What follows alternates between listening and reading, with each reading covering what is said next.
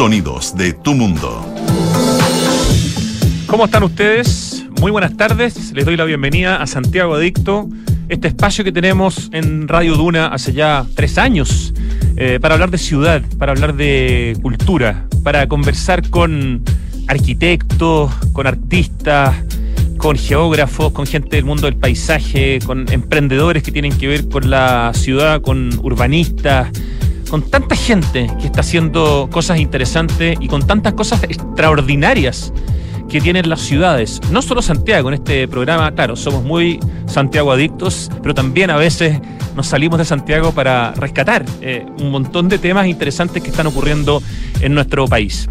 Pero puntualmente en Santiago, eh, ayer fui a, darme una vuelta especialmente para ir a, a, chequear un poco qué estaba pasando con el tema de los vendedores ambulantes, con el tema de las cocinerías instaladas ahí en pleno paseo puente, para ver qué tanta cobertura o hay una palabra que se usa para para cuando de alguna manera la policía como que se toma un, espacio, copamiento, eso.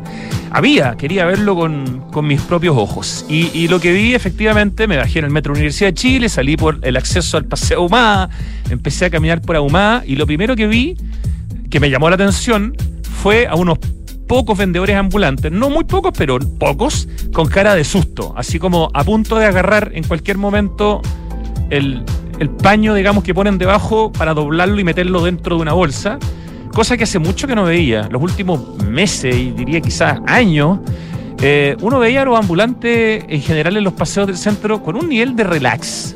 O sea, echados, tranquilos, conversando con su mercadería ahí. Ahora estaban tensos. Efectivamente, a los segundos veo una pareja de carabineros que viene caminando y todos arrancan.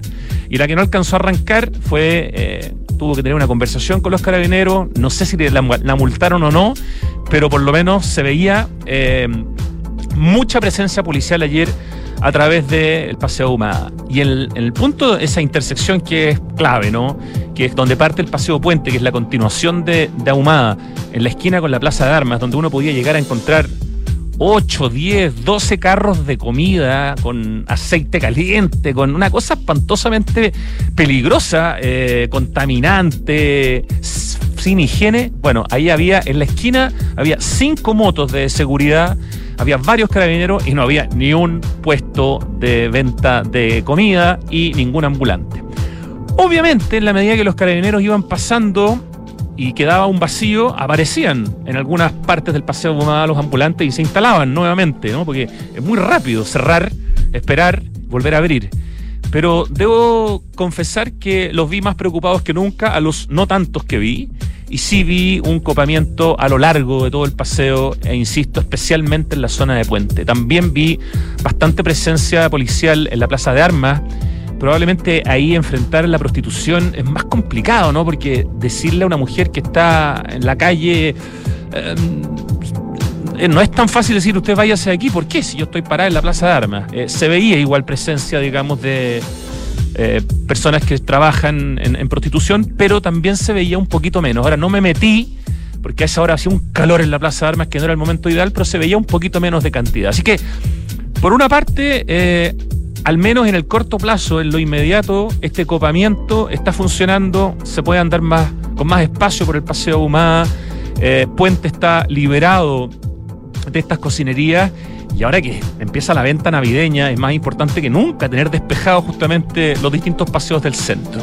Y por otra parte me tocó ver en la nueva extensión del Paseo Bandera, Paseo Bandera básicamente partía en Alameda y llegaba prácticamente hasta Catedral. Ahora va a continuar eh, hasta San Pablo. Son cinco cuadras más.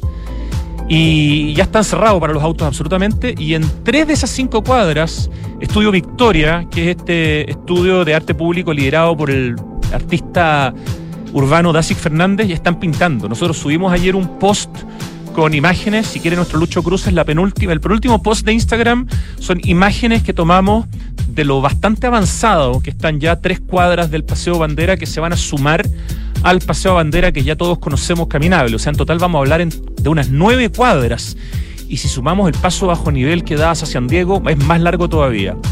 Ahora, a mí me encantó ver el trabajo que se está haciendo nuevo en estas nuevas calles que se agregan al Paseo Bandera, como les digo, hasta San Pablo.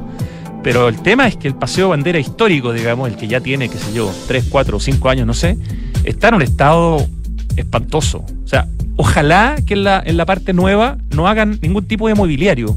Eh, por más que eh, yo entiendo que suena bien hacerlo, pero si uno ve el mobiliario que tiene el Paseo Bandera en la parte antigua, está hecho un desastre, roto, tallado. Realmente es muy feo y muy triste. Incluso en cualquier momento, no sé, se puede caer.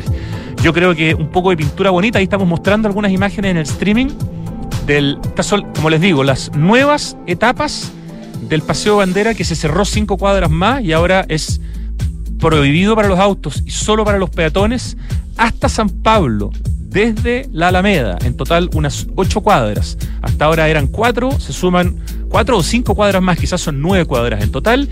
Y Estudio Victoria ya está pintando y tiene bastante avanzado el proceso, como pueden ver en las fotos de streaming. Si no las pueden ver ahora, las pueden ver más tarde cuando vean el programa o escuchen el programa y abstraigan y imaginen. Pero son los colores tradicionales, el diseño precioso que tiene Dacic Fernández con su estudio Victoria.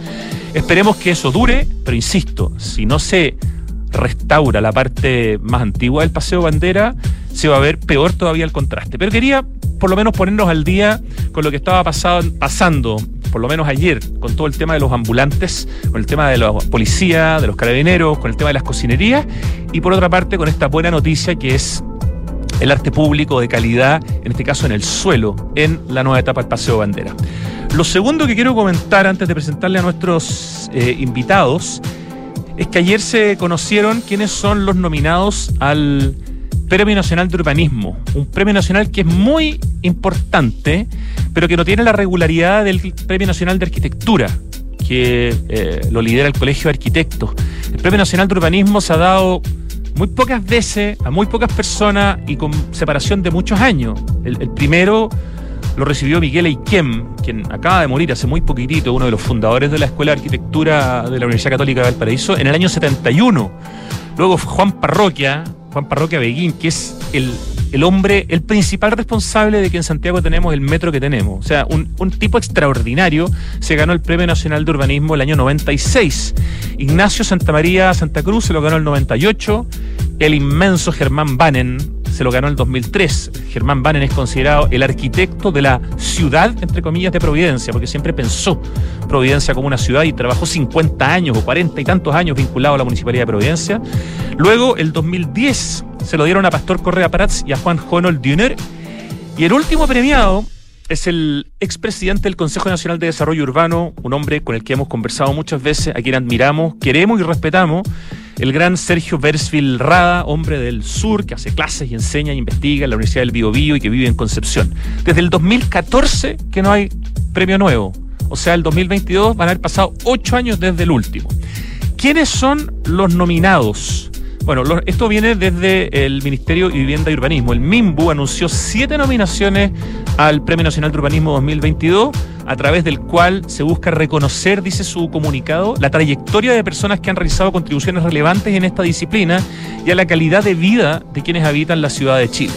Este premio de carácter honorífico, o sea, no tiene plata, ha sido entregado en seis oportunidades, lo que les decía, muy poco, por el Ministerio, la última en 2014. Por ello, en septiembre de este año se resolvió dar continuidad a esta convocatoria que contribuye a reflexionar en torno a las ciudades y su futuro.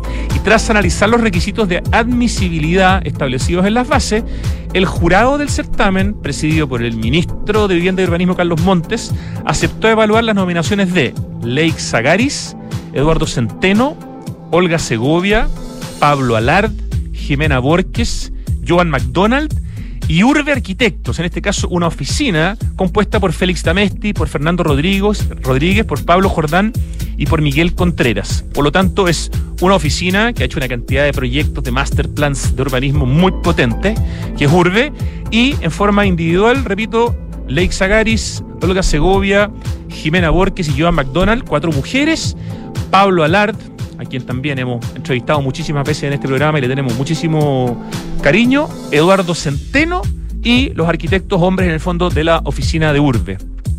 Las nominaciones fueron presentadas por universidades, por colectivos, por asociaciones gremiales y por profesionales de la arquitectura y la planificación e instituciones públicas y permitirán revitalizar la discusión sobre el urbanismo. Yo creo que es una excelente idea haber retomado este premio. Y un jurado paritario y compuesto por 20 representantes de instituciones públicas y de la sociedad civil es el que va a resolver este mes quién recibirá el Premio Nacional de Urbanismo 2022.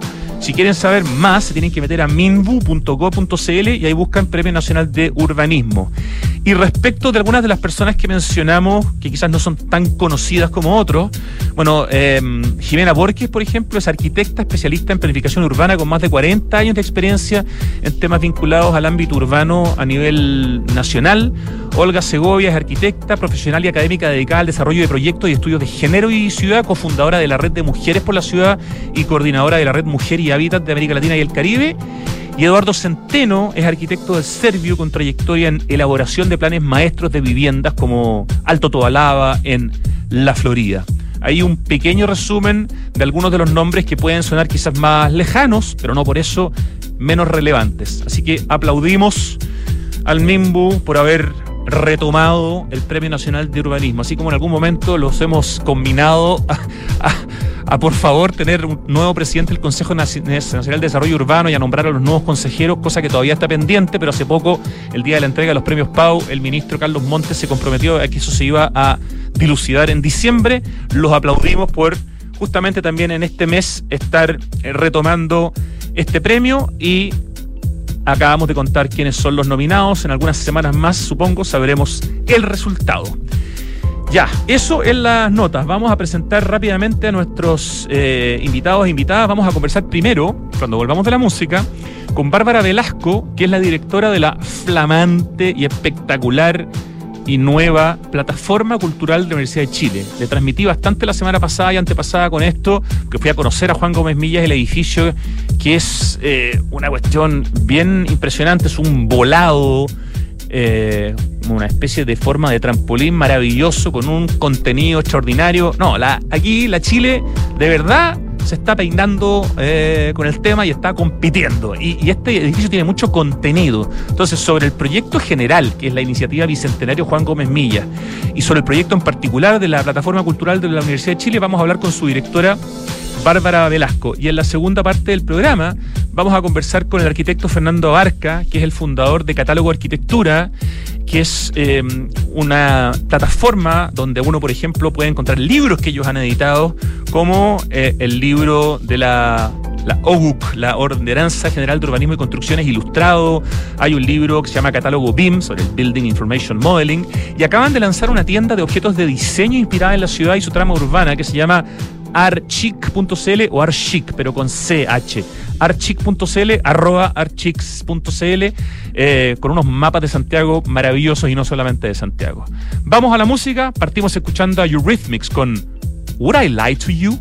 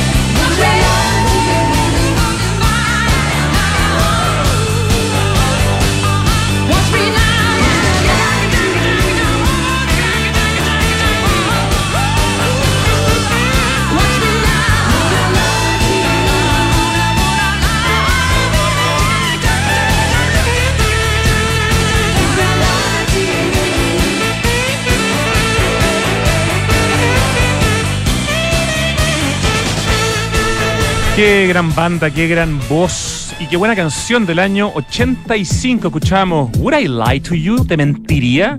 Eurythmics con la voz de Annie Lennox y con la composición de Annie junto a Dave Stewart. La producción de Dave Stewart es lo que escuchábamos recién en Santiago Adicto en Radio Duna. Una excelente canción para conversar con otra mujer potente, la Annie Lennox del mundo del, de la cultura en la Universidad de Chile en estos momentos. Bárbara Velasco, ¿cómo estás? Buenas tardes. Vaya presentación. ¿Qué, ¿qué tal? Ah? ¿Qué tal? ¿Ah? Después de eso, ¿qué voy a hacer? Es que después de ver el flamante edificio que inauguraron la semana pasada, con el contenido que tienen, realmente están pasando cosas muy importantes en el campus Juan Gómez Millas de la Universidad de Chile. Y a ti te toca liderar un precioso proyecto que se llama Plataforma Cultural eh, pero antes de preguntarte, déjame presentarte, además de ser la directora de esta plataforma cultural, eres la presidenta honorífica del Consejo Mundial de Artesanías para Latinoamérica. Todavía, ¿no? Todavía, sí. El World Crafts Council, qué bonito. Sí, un, rol bien, bien interesante que de alguna forma también estoy tratando de vincular en este proyecto. Sin duda, eres licenciada en Antropología Social de la Chile, eres magíster en Comunicación de la Universidad Austral de Chile, tienes estudios de dibujo en la Católica, de danza en la Universidad Academia de Humanismo Cristiano y de Gestión de Ciudades y Emprendimientos Creativos en la Facultad de Ciencias Económicas de la Universidad Nacional de Córdoba, Argentina. Qué, qué mezcla de conocimientos más, más interesante. Eh, y bueno, la, pueden seguir con la presentación y la biografía de, Bárbara Velasco en LinkedIn si quieren, pero yo me quedo hasta, hasta ahí porque tenemos que entrar en materia, pero ya les queda claro que estamos hablando con una mujer con, con mucha formación para estar hoy día en un puesto nuevo, ¿no? Esto de la plataforma cultural es casi, me imagino, tan nueva como el edificio que se inauguró la semana pasada. Así es, es una apuesta de la Universidad de Chile de, de establecer un, espacio de cultura, una infraestructura de cultura que, que combine distintos cohabitares, ¿no? Eh, dos entidades bien importantes de la universidad como el Museo de Arte Popular Americano y la Cineteca de la Universidad de Chile que se emplazan en un espacio que era medio residual dentro del campus Juan Gómez Millas, eh, con una apuesta de, de, arquitectura, como tú lo dijiste, bien vanguardista, eh, hace un llamado de atención un poco hacia la calle, ¿no? Y le muestra una fachada hacia la comuna de Ñuñoa, hacia Grecia, un edificio un poco inesperado, y que produce eso, pues ese efecto de llamar la atención y decir, bueno, aquí hay un punto, un espacio urbano que se abre, pero con un contenido que es de tradición, de memoria, y que también apuesta también hacia el futuro y hacia las nuevas tecnologías. O sea, tú pasas hoy día por Grecia, casi con la esquina con José Pedro Alessandri. La otra vez dije con Macul, me corrigieron, pero en realidad uno le decía igual Macul. Yo, yo estudiaba ahí, al lado, en Grecia, con Macul. Y claro, Macul se empieza a llamar cuando es la comuna Macul, pero es la misma calle. Si uno pasa por la esquina de Grecia con José Pedro Alessandri y sube por Grecia, de repente te enfrentas a este edificio que no sabes si estás viendo otra galaxia y dice y, quizás alguien mal pensado podría decir hoy la Chile se fue y, llegó otra otra institución a Juan Gómez Millas porque no es usual ver un edificio tan jugado en términos arquitectónicos con esa fachada tan impresionante que da a Avenida Grecia y que te dice aquí está pasando algo nuevo y, sobre todo en comparación con lo que se veía antes no que si bien hay edificios nuevos interesantes están un poquito más adentro no no había esta fachada nueva hacia Avenida Grecia, que es el edificio de la plataforma cultural que tú diriges y que es de los arquitectos, o sea, de la oficina de Arturo Cox. Eh, hay muy importante el trabajo también de Patricia Enríquez con la oficina de Arturo Cox y de la oficina de Germán Bolina. Un proyecto que en el fondo viene pedido por la universidad. Aquí nadie se manda solo para pa hacer un proyecto de estas características, Bárbara. Efectivamente, el proyecto bicentenario que era revitalizar el campus Juan Gómez Millas y el rol que tenía la Universidad de Chile con, con las artes, con las ciencias sociales, con las humanidades, que era lo que acogía este campus, era bueno, eh, no tenemos una fachada hacia la calle, eh, resignifiquemos también el campus hacia afuera y el rol que tienen las artes, las humanidades y las ciencias sociales también hacia afuera, ¿no? Entonces es un proyecto bien relevante de vinculación y una propuesta, además que bien inédita a nivel a nivel país de juntar espacios que son bien simbólicos, reivindicando también su trayectoria y su tradición, o sea, la Cineteca de la Universidad de Chile, el Museo de Arte Popular Americano, Tomás Lago, que no habían tenido una casa digna, ¿no? Eh, que acogiera a sus restauradores, a sus equipos, pero además que pudiera mostrar hacia la comunidad y a la propia comunidad universitaria el patrimonio que la Universidad de Chile resguarda. Entonces es darle un lugar y a, temas que, quizás no son los más conocidos, o sea, también darle una posición al arte popular en Chile es hablar sobre, la, sobre el arte del pueblo, sobre el arte como la cultura que se resguarda de un patrimonio más de 78 años. Entonces es ok, estamos en una condición distinta de cuando se inició este proyecto, es un proyecto bicentenario, costó años sacarlo adelante y es un momento en que se inaugura bastante distinto en el que se inició. Eso te iba a preguntar, ¿cuándo, parte todo este proyecto llamada Iniciativa Bicentenario Juan Gómez Millas? Que si uno va a Juan Gómez Millas se va a encontrar con algunos edificios aularios de, de Marcino Arquitectura, se va a encontrar con algunos edificios de, Humberto Elias, con otros edificios de otros arquitectos que todavía no tengo claro quiénes son, como uno que es medio rojo que da a la otra calle, que es perpendicular a, a, Grecia, hay, y hay un paisajismo nuevo, o sea, una persona que no va hace 10 años o, hace 15 años Juan Gómez Milla, no va a reconocer Juan Gómez Milla. Es otro campus. A mí me pasó un poco eso. Yo estudié acá hace hartos años atrás y cuando llegué dije, oh, cambiaron este campus. Eh, sí, efectivamente es un proyecto que partió hace más de 15 años. O sea, los proyectos bicentenarios se suman a, al periodo bicentenario, digamos, partamos por eso. Eh, y fueron impulsados en ese periodo por el gobierno de Michelle Bachelet, que era la recuperación de ciertas infraestructuras universitarias y revitalizar ¿no? ciertos, ciertos procesos de infraestructura y equilibrarlos también con otros campus y con otras áreas de la investigación y las ciencias que habían tenido quizás mejores inversiones en términos de, de edificio y de infraestructura pública. Pero este edificio en particular, que estoy justo lo estoy mirando, estoy aquí, eh, es una apuesta muy distinta a lo que siempre ha hecho la universidad, de la, plataforma, cultural. Sí. Así mismo, le, estoy acá sentada justo en, en, las escalinatas del edificio hablando con ustedes y claro, es una apuesta muy diferente. Quienes pasen por afuera eh, van a encontrar, ¿qué pasó? Efectivamente, me reía de comentarios, como que, se, que cayó un edificio volador, muchos lo conocen como el edificio volador, el edificio braille, ¿no? Por su por su revestimiento exterior, pero claro, es una apuesta muy diferente de lo que hacía y es una cara diferente de la Chile también, y, y, y, que produce discusión, que produce ciertas disidencias en su arquitectura, pero bueno, eh, eh, la arquitectura y el urbanismo también está para eso, ¿no? Para generar estas, estas disrupciones en espacios en que no estábamos acostumbrados. Y por supuesto que acompañado un contenido lo hace muchísimo más interesante. O sea, esto es una plataforma para cultura, abierta a la comunidad, en donde la universidad abre sus puertas a un vínculo directo con el barrio, con los vecinos y también con todo el país. Entonces, junta una, una visión bastante especial de lo que quiere proponer la Chile en su relación con su entorno. Y yo siento, Bárbara Velasco, directora de esta nueva plataforma cultural de la Universidad de Chile, cuyo espacio es este nuevo edificio que eh, eh, este volado, eh, este edificio que además es todo una, un desafío sísmico, hay que nombrar además al, calculista Patricio Bonelli, porque parece que es uno de los volados más grandes de Sudamérica. Así me estaban contando la semana pasada, después de que subimos algunas fotos a Santiago Adicto.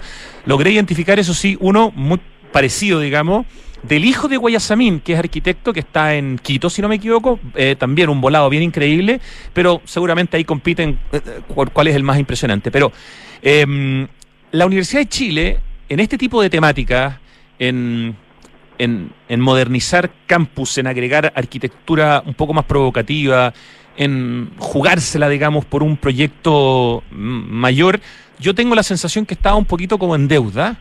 Eh, uno ve, bueno, en la católica han estado constantemente innovando en ese sentido en sus distintos campus con sus propios arquitectos, han hecho una pega extraordinaria.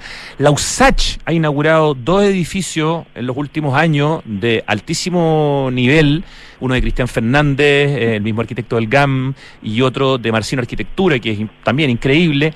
Y como que la Chile, bueno, ahí estaba ya inaugurando algunas cositas, pero levantaba ahí medio secretamente este, esta plataforma cultural. De alguna manera también se entra, digamos, a poder competir en la, en la conversación con las grandes universidades de Chile, siendo la Universidad de Chile. Yo siento, y estas son mis palabras, no, no, no te pido que estés de acuerdo, pero había como una deuda con ponerse un poco al día en, en tanto en el hardware como en el software, es decir, sobre todo digamos en el hardware, o sea, en la forma, en, en, la, en los envases, en los edificios, en los lugares, en, en jugársela un poquito más, digamos, por mostrar algo más moderno y salir como de lo antiguo, de lo clásico del pasado. Bárbara. Claro, eh, o sea, eh, el foco de la universidad siempre ha estado mucho más en la academia y en el generar contenido y formar profesionales y efectivamente en lo que era la contundencia de la propia universidad en términos intelectuales y de formación. Y efectivamente quizás eh, puede ser que no hayamos eh, hecho propuestas mucho más en la vanguardia en cómo estaban las otras infraestructuras universitarias en otros espacios. Y claro, con esto es, es, un, es un lanzarse un poco a, hacer un llamado un poco de provocación, ¿no? Y además con un contenido cultural, que también es otra apuesta, porque podías tú hacer eh, una, una infraestructura o una inversión de las universidades a infraestructuras y a campus, eh, no sé, para la economía, que quizás habían habido mucho más apuestas en distintas facultades, ¿no? Para innovación. es verdad. Pero hacerlo para cultura, además, es más apuesta, creo yo porque la inversión en infraestructura cultural es, mucho más escasa. O sea, tú sabes lo que significa efectivamente desarrollar infraestructura cultural y sostenerla. O sea, no es, no es una apuesta de infraestructura que te traiga una remesa económica directa. Y en eso yo creo que la Chile está haciendo una apuesta muchísimo más grande al decir, ok, es un espacio sí vanguardista, pero para un museo para el museo de la universidad, para la cineteca, para un contenido cultural, dialogante además. Tienes toda la razón y me, obliga incluso a desdecirme en parte de lo que dije, porque no sé si habrá sido hace unos 10 años, la Chile inauguró en Bochef un edificio impresionante. Eh, de Borja Huidobro con A4, si no me equivoco, pero Borja Huidobro estoy seguro. Eh, pero claro, en el fondo uno, uno entendía que, que la Facultad de Ingeniería de la Chile tenía un nivel de financiamiento que le permitía hacer ese tipo de cosas que eran como una excepción a la regla de la Universidad de Chile en general. Se me había olvidado, pero lo visité en su momento y es bien increíble y es un hermoso proyecto, modernísimo, maravilloso, con un tremendo arquitecto, eh, pero como que había pasado mucho tiempo desde eso y verlo ahora con una plataforma de cultura donde haya esta apuesta de arquitectura, donde haya esta apuesta de inversión, donde haya incluso esta apuesta de, de, generar hasta una cierta, no sé si polémica, pero discusión, que la gente diga, amo el edificio, odio el edificio, me encanta, me carga, pero que provoque conversación y que sea una plataforma cultural, pucha, bueno, por eso yo lo conocí la semana pasada y lo primero que te dije, por favor, conversemos en la radio porque me parece bien inédito, me parece que es para aplaudirlo y además tiene un contenido muy potente que va a ser accesible al público. Cuéntanos cuándo va a haber una cafetería, entiendo, la gente va a poder ir a la, a la, plataforma cultural de la Universidad de Chile a ver muestras, a tomarse un café, a vincularse en el fondo la calle con la universidad.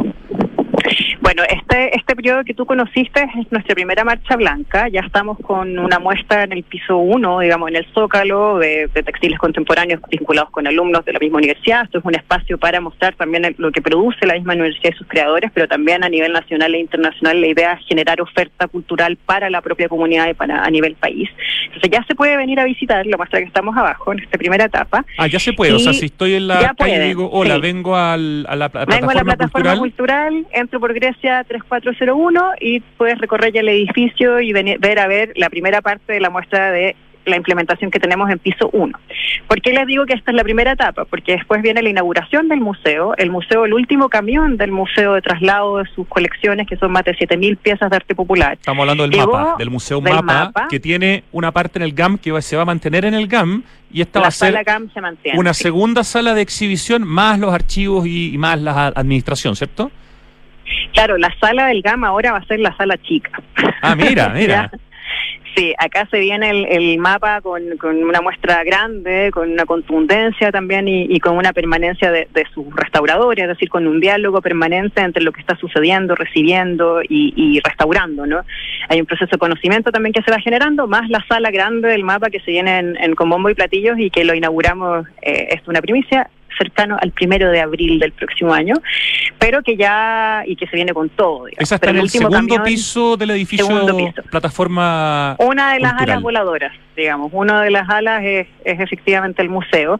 Y la otra línea es un ágora, que es un auditorio que tú pudiste ver, que es para 80 personas, con un video wall, que es un espacio más multifuncional, asociado a la cineteca, por supuesto, con una programación que vamos a tener asociada al cine, a investigación sobre cine, lanzamientos de libros, es decir, es un espacio espacio más multifuncional en el concepto de un ágora abierto que tiene una terraza que da a la cordillera, o sea, además que, es, que es bien interesante como, como su puesta en escena, eh, también para, para eventos específicos, conversatorios, etcétera. ¿Ya? Entonces, ese espacio ya está funcionando. También el Ágora tiene una programación que vamos a estar compartiendo con ustedes a través de nuestras redes sociales y de la Cineteca de la Universidad Eso, cuéntate cuál es, perdón, la cuenta de Instagram de Plataforma Cultural para que lo empiecen a, a seguir, porque va a ser la manera de enterarse de qué es lo que está pasando. Sí, arroba plataforma guion bajo Uchile. Ahí vamos a estar Arroba, plataforma, guion bajo U Chile. Nosotros desde Santiago Adicto ya lo estamos siguiendo, tienen más de mil seguidores ya y es importante seguirlos para estar atentos a todas las cosas que se van a poder ir a ver a este lugar, que además se agrega como un tremendo espacio cultural para la comuna de Ñuñoa, que donde no, donde no abundan los espacios culturales, ni los museos, ni las galerías, Bárbara Velasco. Sí, de hecho, sabes que llama la atención, porque uno tiende a asociar a Ñuñoa como un espacio bien cultural, ¿no? Eh, viven, viven los artistas ahí, pero, no es lo mismo. Sí.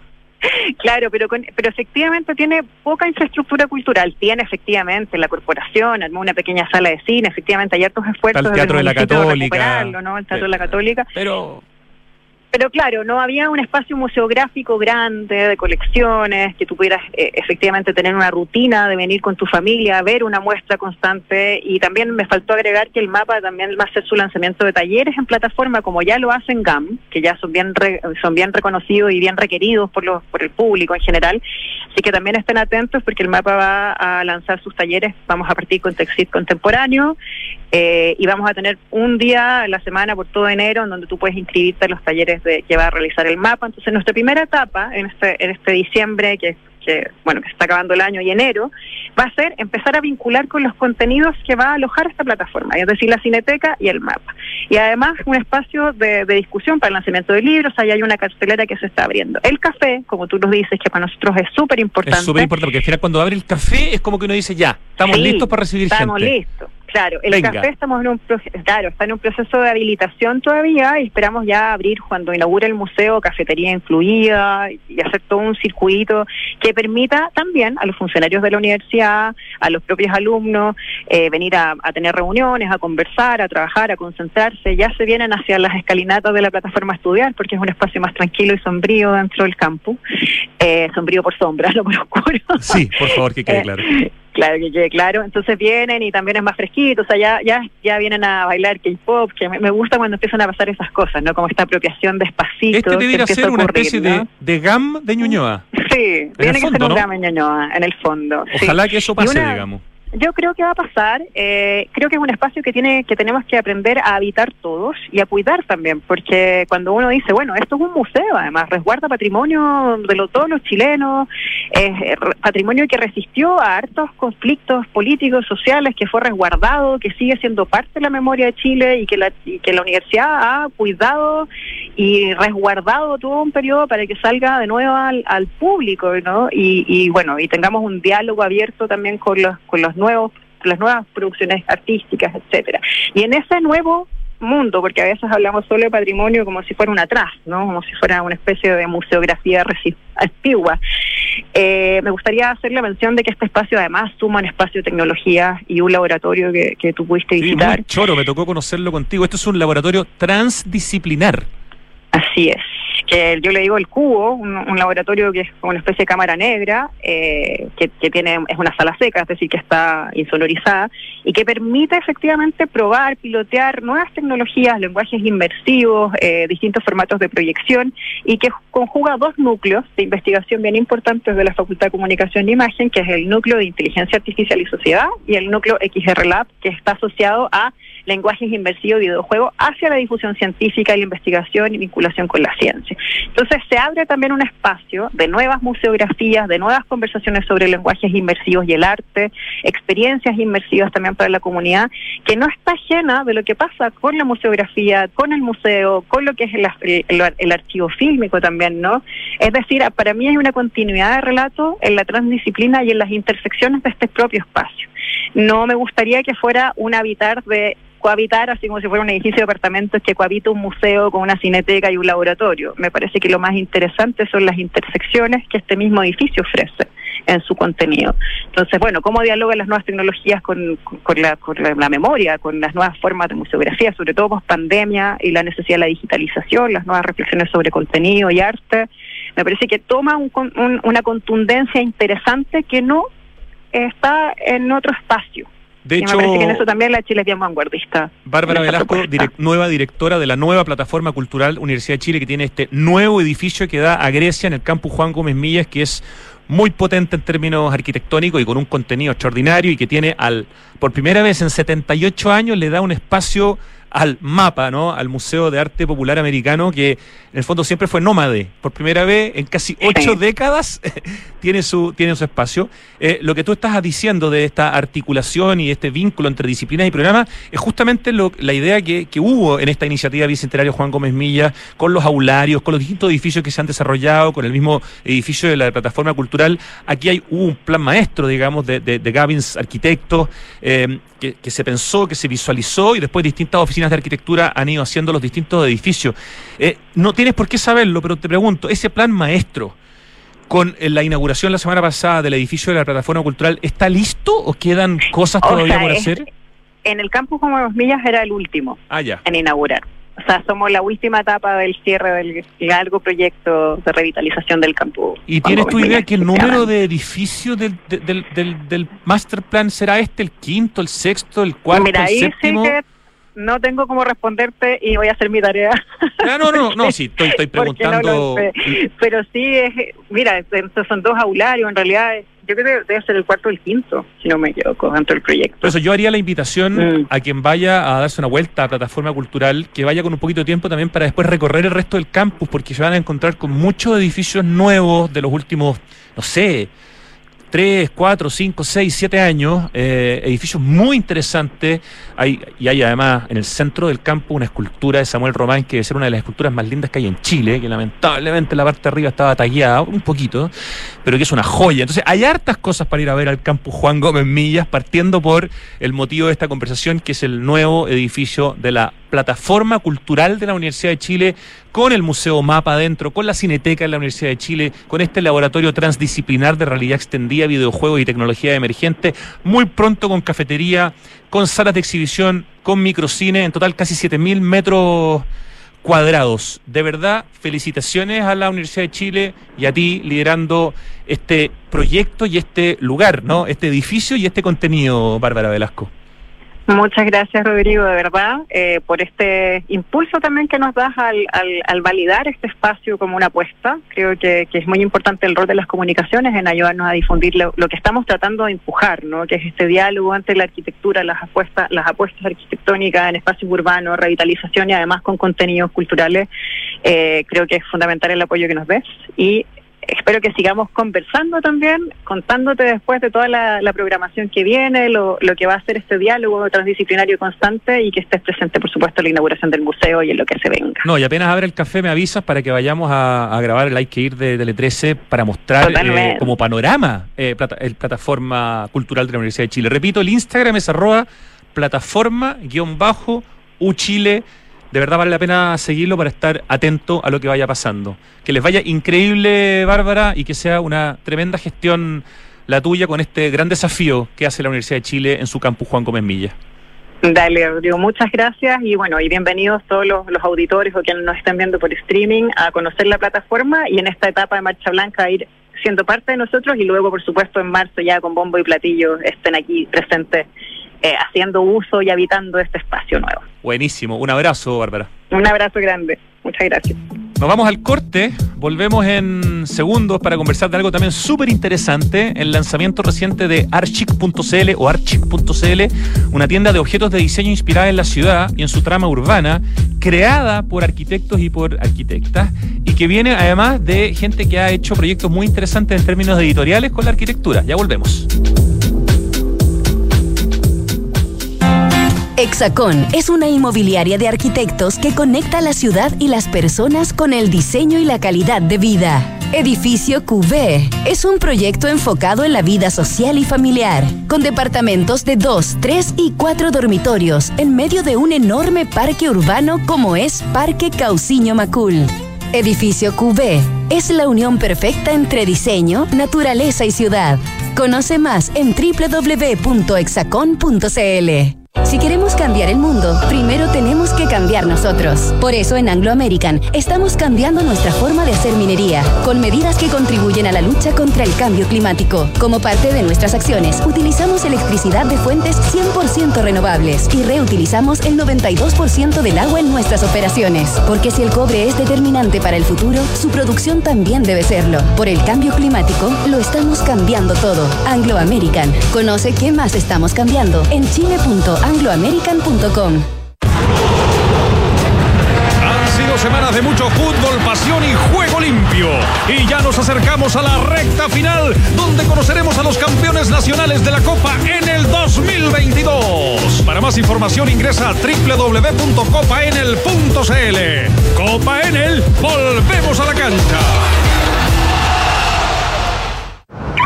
1710 1711 1712 Nuevos árboles plantados. Nuestro compromiso sigue creciendo. Por cada híbrido Toyota que recorra las calles, plantaremos un árbol nativo, que junto a más de 1.700 árboles ya plantados, darán vida al gran bosque Toyota en el sur de Chile. Iniciativa que ayudará a cuidar del medio ambiente y reducir la huella de carbono. Conoce más en bosque.toyota.cl. Papá, en las noticias dicen que este año hubo más lluvia y nieve que otros años. Sí, Benjita, pero aún tenemos sequía. Papá, ¿por qué se ha llovido más? Sí, Catita, es verdad, ha llovido más, pero no es suficiente. Estas lluvias no van a solucionar más de una década de sequía. Por eso no podemos relajarnos si queremos seguir teniendo agua, así de simple. Entonces, papá, ¿qué hay que hacer? Por ejemplo, demorarse menos en la ducha. Fácil. Sí, sí, el Benja se demora un montón. Hoy más que nunca, cuidemos el agua. Cada gota cuenta. Te lo recuerda Aguas Andinas. En Entel, la Navidad está llena de buenas señales, como esa señal de que es tiempo de un descuento para cambiar tu equipo. ¡Fran! ¿Ah? ¿Has visto al Aquiles? Pero si estaba aquí recién. ¿Ah? ¡Aquiles! Mira, ahí viene. Oye, ¿y trae algo en la boca? ¡No! ¡Mi celu! Hazle caso a las señales de Navidad y aprovecha hasta 35% de descuento en equipos y accesorios. Pagando como tú quieras y hasta en 24 cuotas sin interés. Despacho sin costo. Descubre todos los equipos y accesorios en entel.cl. Entel, contigo en todas. Estamos de vuelta, Santiago Adicto, en vivo y en directo, 2 de la tarde con 46 minutos de este día martes 6 de diciembre, un día muy caluroso en Santiago. Y estamos en línea con Fernando Abarca. Muy buenas tardes, Fernando. Buenas tardes, Rodrigo. Gracias por la invitación. Fernando Abarca es arquitecto de la Universidad de Chile, es fundador y CEO de Catálogo Arquitectura y desde Catálogo Arquitectura se han lanzado algunos libros bien interesantes como la OGUC o la OGUC ilustrada en referencia a la Ordenanza General de Urbanismo y Construcciones que ahora tiene un recién lanzado segundo volumen. Eh, también un catálogo sobre BIM, este Building Information Modeling, otras cosas más. Y ahora un proyecto nuevo del cual partimos conversando, después lo vamos juntando con las demás cosas, que es Archic o archic.cl, donde hay objetos de diseño inspirados en la ciudad y su trama urbana. Fernando, qué interesante cómo desde la arquitectura tú te has metido en un tema que tiene que ver con una plataforma que entrega distintos tipos de productos para arquitectos y arquitectas, entre otros productos editoriales, y ahora también, de alguna manera, objetos, ¿no? Como dice, objetos de diseño, pero que están vinculados con la ciudad. Cuéntanos cómo, cómo conversan estos, estas distintas facetas, Fernando Barca. Ya, genial. Mira, oye, de verdad que muchas gracias. Mira, nosotros partimos con Archic, eh, queríamos desarrollar una tienda, ya que tuviera objetos em, de diseño que eh, ayudaran a los arquitectos, a los diseñadores a eh, decorar más que nada eso, pero de una forma sustentable. Entonces nosotros creamos Archic, eh, mezclando la palabra moda con arquitectura en inglés, y eh, nos lanzamos con una línea que se llama Style City, donde las personas tienen la posibilidad, los clientes, eh, la posibilidad de elegir un cuadro ya de la ciudad que quieran y elegir el estilo, el tamaño, el tipo de cuadro, etcétera.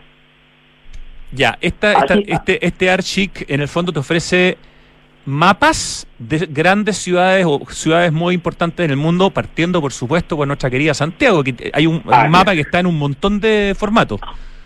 Así es, tal cual, tal cual. Entonces, eh, yo voy a estar, eh, o sea, el usuario tiene la posibilidad de elegir, la posibilidad de elegir el mapa y, elegir la trama urbana, elegir el estilo, el color, etcétera.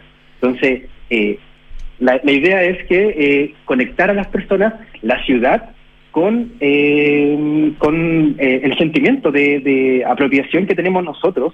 En este caso los arquitectos somos muy apasionados por la trama urbana y, la queremos tener colgada. Entonces eso era lo que nosotros nos, llamó mucho la atención y hicimos el estudio y, muchas personas estaban dispuestas a tener un cuadro de ciudad eh, en, colgada en el muro de su casa. Entonces decidimos crear esta tienda para ellos. ¿En qué sentido tú dices que el producto de ustedes es sustentable? ¿Hay alguna característica en la materialidad de estos marcos, o sea, de estos, digamos, objetos, de estos mapas, del papel, de los marcos que tienen que ver con, con lo sustentable?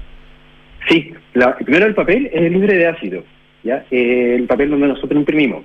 Eh, utilizamos una, un plotter Epson, que también es de, en base a tintas de agua, eh, durable en, en, el papel. Los marcos se los compramos a, una, a unos emprendedores chilenos. Eh, vienen sin plástico, ¿ya? Hicimos todo lo posible para que vinieran sin plástico estos marcos y eh, el, el, usuario recibe el marco con eh, cartón, ¿ya? Con full cartón protegido, cero plástico. Entonces ya, el usuario, para poder reciclar en el fondo este caso, ese cartón. Exacto, y es súper reciclable. Y, y es eh, viene envuelto en un papel craft y viene con unos esquineros de cartón. Entonces eso lo hace ser súper sustentable porque la persona tiene la posibilidad de reciclarlo. Esa es la invitación más que nada. Entonces, este tamaño eh, 60 por 80 es el tamaño por el momento de todos los de todos los mapas que ustedes están mostrando de distintas ciudades del mundo y que están vendiendo. Es el tamaño más grande, ah. pero tenemos de 40-50, 70-50 y 80-60. Ya, todo esto en arroba archic.cl. Vamos a pedir a nuestro Lucho Cruz del streaming a ver si puede darse una vuelta por el Instagram archic.cl porque hay mapas muy bonitos. ¿De cuántas ciudades hay mapas en este momento, además de Santiago de Chile? Voy a insistir porque los mapas de Santiago están muy buenos. sí, sí. Lo, ahí en Santiago nos pasó algo entretenido porque nosotros quisimos abordar de verdad la mayor cantidad de Santiago posible sin perder la escala, sin perder los colores, sin perder las calles. Entonces eh, abordamos desde el abajo del río Maipo hasta muy, muy, muy arriba, casi llegando a Colima.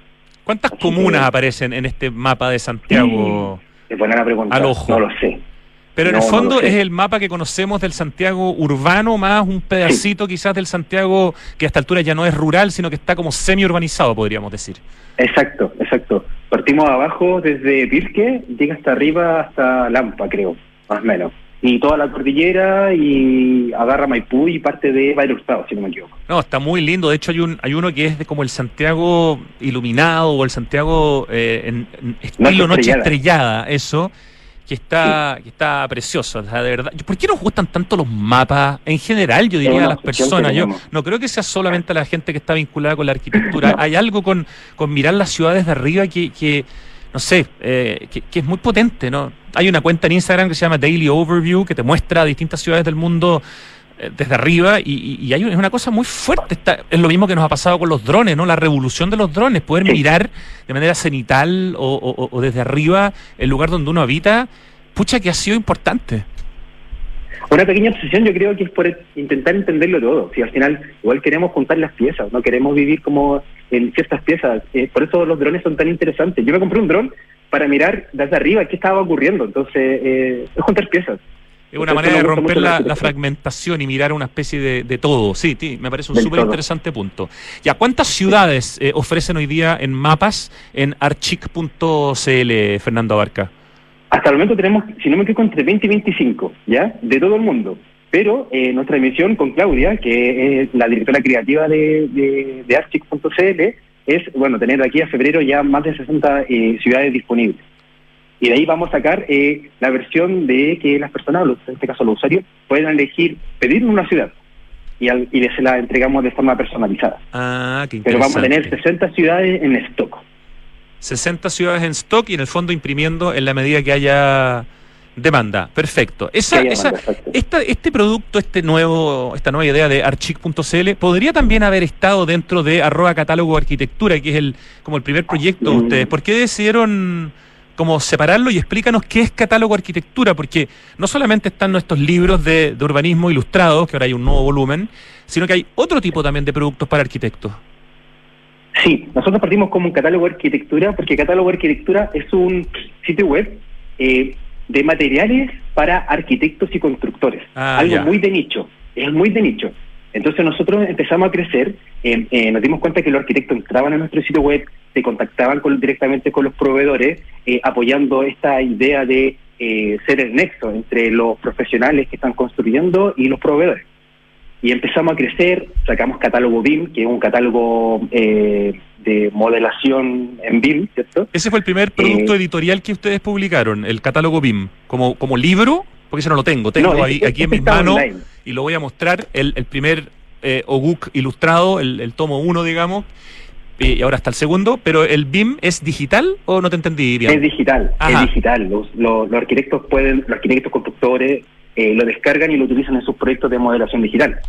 Sí, Eh, claro. No, sí, tengo claro que el BIM es digital. Pensaba que nomás el, el producto que ustedes habían publicado sobre BIM podía ser también tener una, una versión una versión física. Ya, pero eso fue como el primer el primer producto de arroba catálogo Ah, arquitectura, es, ¿no es cierto? ¿Y qué otros productos, por el ejemplo, puede uno encontrar eh, hoy día o sea, para tener como una idea de la, de la diversidad? de la diversidad que nosotros tenemos. En bueno, cuando lanzamos Catálogo Arquitectura hace mucho, mucho tiempo y Catálogo BIM, el año 2018 con mi equipo decidimos eh, emprender una misión que era ilustrar la Ordenanza General de Urbanismo y Construcción. ¿Por qué? ¿Por qué, Y- por qué querían ilustrarla? Eh, ¿Por qué es importante que haya una versión ilustrada de algo tan duro eh, y tan importante al mismo tiempo, ¿no? Que es lo que rige los destinos de alguna manera de, de- de- de- del urbanismo en nuestro país. Lo voy a explicar de verdad, de verdad es, muy, es muy simple. Los arquitectos necesitamos la Ordenanza General de Urbanismo Construcciones para poder construir. ¿ya? Tenemos que basarnos en este texto que es de 500 páginas más o menos, si no me equivoco, eh, donde está escrito todo lo que nosotros tenemos que hacer para poder construir, ¿ya? Desde la altura del edificio, la altura de piso a cielo, el ancho de los pasillos, el ancho de las ventanas, todo. Está todo, está todo ya eh, en la Ordenanza General de Urbanismo Construcciones. Pero aún así es un lenguaje demasiado jurídico, ¿ya? Entonces, nuestra misión fue traspasar del lenguaje jurídico al lenguaje arquitectónico, aquellos con lo que nosotros siempre crecimos, que son los conceptos, los esquemas, los modelos 3D, eh, etcétera. Entonces, decidimos querer hacerle la vida más fácil a los arquitectos, pero esto no bastó con solamente saber eso, sino que hicimos encuestas y le dijimos a los arquitectos, ¿qué pasaría si llegase a salir una UBUC pero ilustrada? Y nos dimos cuenta que íbamos a tener una muy buena recepción. Entonces decidimos arriesgarnos, la ilustramos, el primer tomo, el que tú tienes en tus manos, nos demoramos dos años en, en- en reali- en realizarlo, y el tomo número dos, el volumen el de la arquitectura, lo demoramos dos años y medio. Y hay que va a estar a la venta y por cosas de la vida, Rodrigo, hoy día en la tarde se va a abrir, eh, va a estar disponible para la venta Ah, eh, justo. nuestro libro.